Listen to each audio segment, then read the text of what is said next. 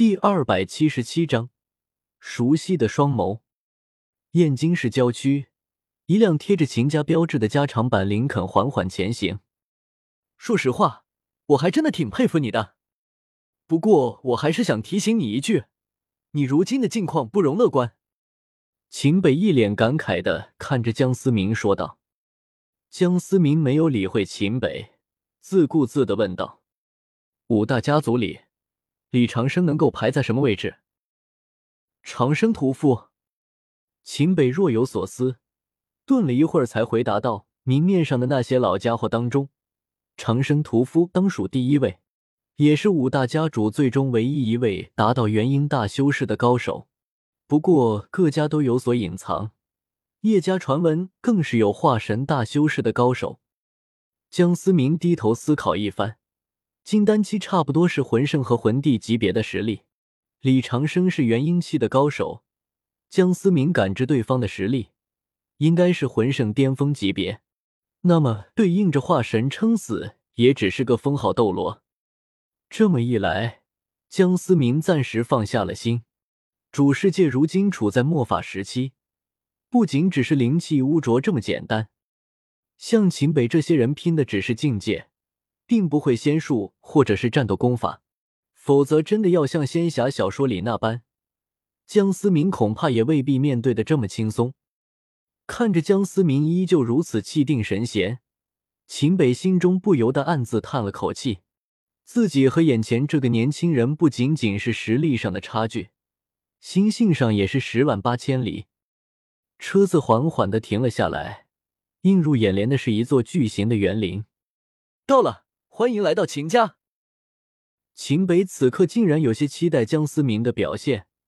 实际上，秦家大部分人对于江思明这个姑爷相当的排斥，只不过是因为老爷子的命令太过坚决，反对的声音才小了些。少爷，两边的仆人看着秦家二爷回来了，纷纷恭敬的行了一礼。江思明默不作声，静静的跟在秦北的身后。自己是客人，总不能喧宾夺主，这是最起码的礼仪。虽然江思明不怎么喜欢遵守规矩，但是怎么的也在月轩待过一年，潜意识中还是一个彬彬有礼的好青年。读者表示：“你放屁！刚才还叫人家叫你爸爸，这就是李家家主的孙子，长得倒是挺帅的，就不知道有没有真材实料。”闭嘴吧你！人家再怎么样也轮不到我们议论，别到时候吃不了兜着走。尽管议论声很小，但作为修炼者的秦北怎么能听不见？有些抱歉的看了看江思明，不过还好对方没有生气，毕竟来者是客，这已经算是秦家招待不周了。江思明倒是不在意，几个仆人就敢议论秦家二爷带来的人，说没人指使怎么可能？这些人常年待在秦家，要是真的喜欢这么嚼舌根子，恐怕早就死的不能再死了。毕竟修炼者的听力可不比常人。至于到底谁在背后使绊子，江思明没有兴趣。今天来只是为了了解地府和皇权的事情。江思明，你这个家伙还真的来了！秦月如突然窜了出来，拦在了两人的面前。有些惊讶的看着江思明，月如，秦北皱了皱眉头，自己这个女儿自从被江思明教训过一顿后，虽然收敛了很多，但依旧是个不折不扣的小魔女。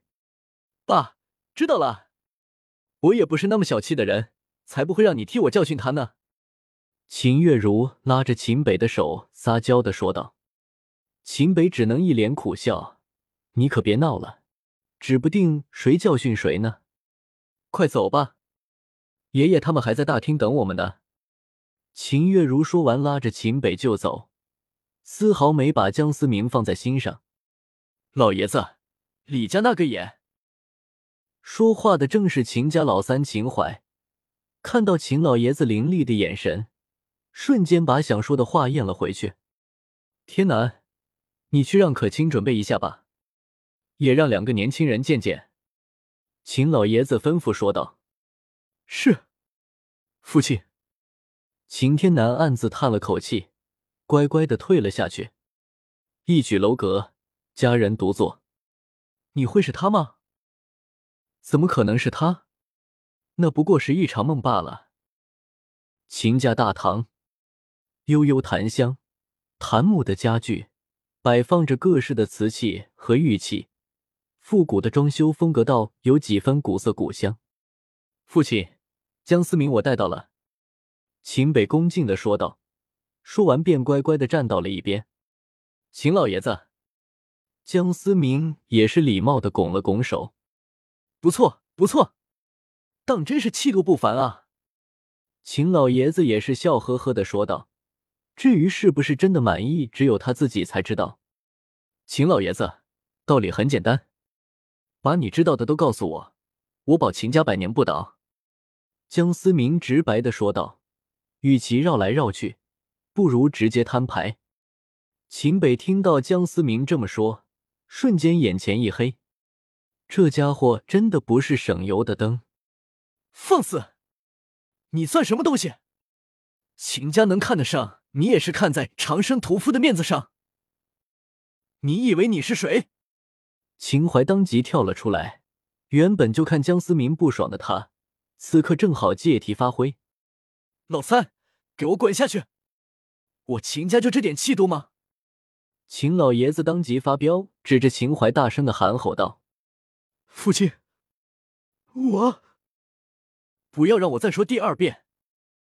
秦淮冷冷的瞪了一眼江思明，冷哼了一声，便走出了大厅。这一个唱红脸，一个唱白脸的戏码，江思明自然是看得出，也没必要去揭穿。思明。我能这么叫你吗？秦老爷子笑呵呵的问道。您请便。思明，你难道就不想见见可亲吗？见了之后再做决定也不急。江思明还是第一次见到这么着急，把自己孙女送出去的爷爷。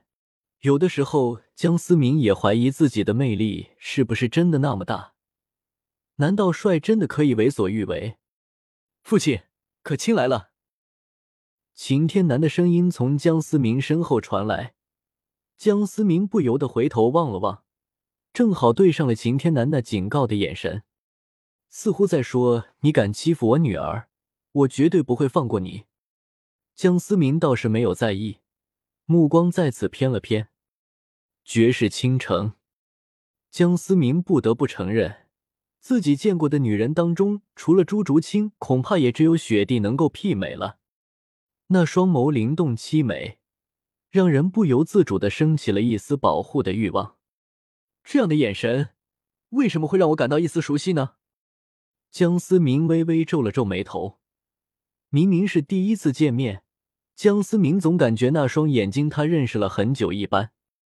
不知为何，江思明从秦可卿在眼神中读出了一丝失望，似乎是见到江思明。才产生的失望。